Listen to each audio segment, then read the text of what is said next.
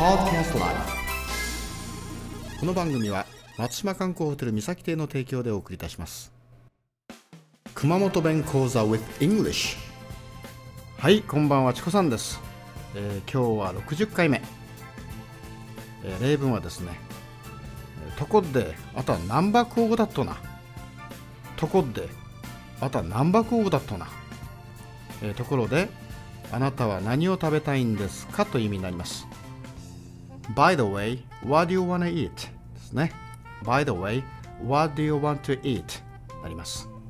はいおさらいしましょう。とこであとは何バク語だっとな。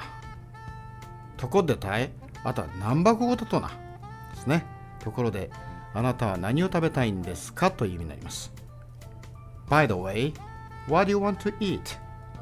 はいこれでおしまいですがまた次回お会いしましょう。See you later.